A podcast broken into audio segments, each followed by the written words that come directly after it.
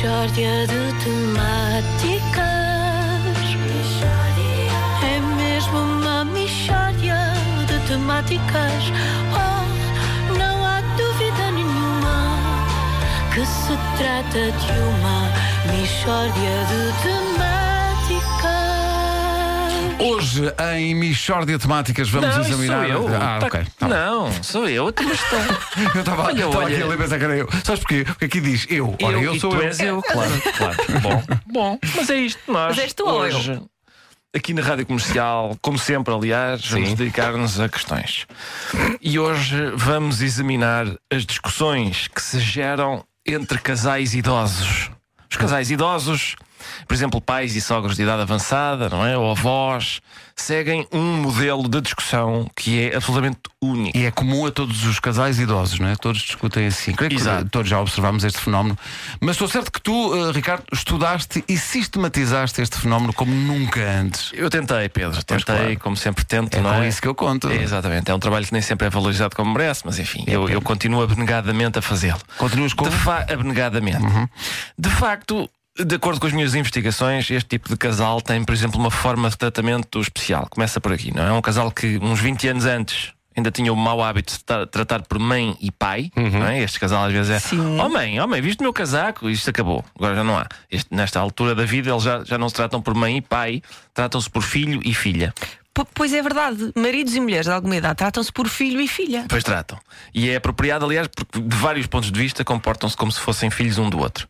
Eh, sobretudo a senhora do casal tem uma relação maternal com o marido normalmente. Exato, senhoras idosas são muitas vezes como que mães dos seus maridos, também idosos, não é? Como que são, sim, sim. Como que se. Exato. E há dois grandes temas que ocupam os casais de alguma idade: são eles a comida e a meteorologia. Isso vai que é Eles melhor. É melhor, vivem, é, se tudo vivem isso. Para a comida e para a meteorologia, vamos abordá-los separadamente. Separadamente, não, não queremos cá confusões, Confusões, é uma coisa que tem que ser bem destrinçada. Pois tem, tem sim senhor. Ora bem, então vamos ir por partes. Quanto à comida, a minha experiência é que a senhora do casal costuma ser a provedora da alimentação do marido. Não é? Ela é que sabe o que lhe faz bem, o que lhe faz mal, o que ele vai comer e em que quantidade. Exatamente como se ele fosse um filho, só que o pequenino já tem 80 anos, normalmente, está bem? Não, não, não lhe ponhas isso. Não lhe ponhas isso, não vale a pena que ele não gosta. É menos arroz, menos arroz, senão depois ele fica muito preso e eu é que sei. Sempre. A senhora é que sabe, sempre é que às vezes eles desentendem-se quanto ao que ele gosta, porque têm ideias diferentes.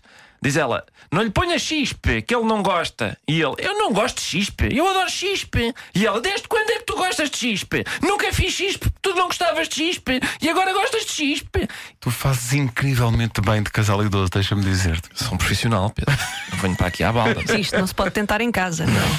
Estas discussões, atenção, de repente ficam desproporcionadamente graves. Às vezes gera-se, ficam sangrentas e, e- e as pessoas choram e tudo porque é uma ofensa do chispe, não sei o que é do chispe, e agora diz-me ao fim de 40 anos que gosta de chispe. Às vezes é assim.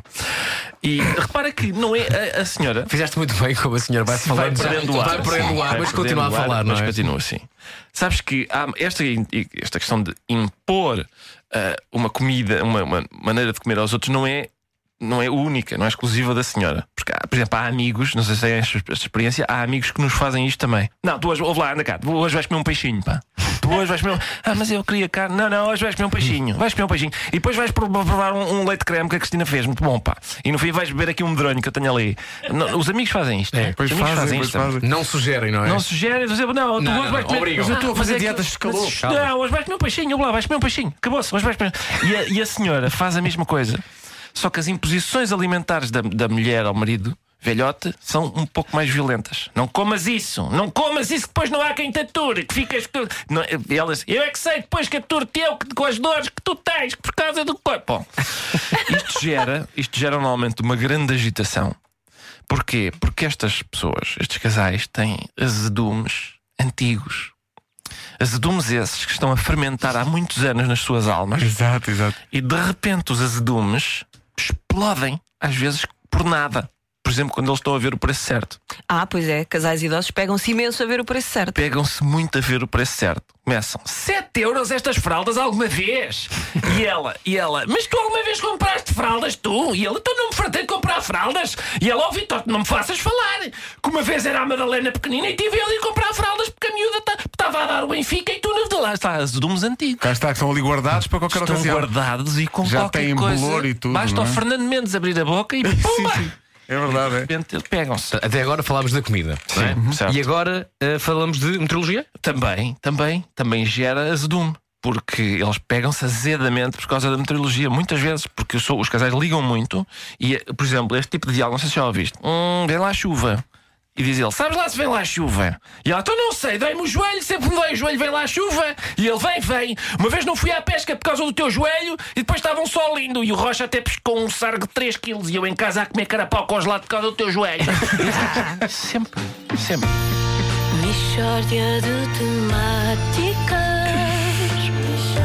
É impressionante a escalada, uma escalada. Mas é interessante essa teoria de que os casais vão guardando ali Azedumes. azedumes para depois, na altura azedume. Teoria certa. não, teoria não, isto é factual. Não, É, sim, pois, isto é ciência. Isto Mas é isto é uma coisa que depois rapidamente cai no silêncio, não é?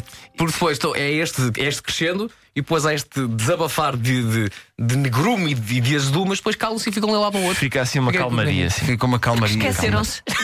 Já se esqueceram do que é que foi.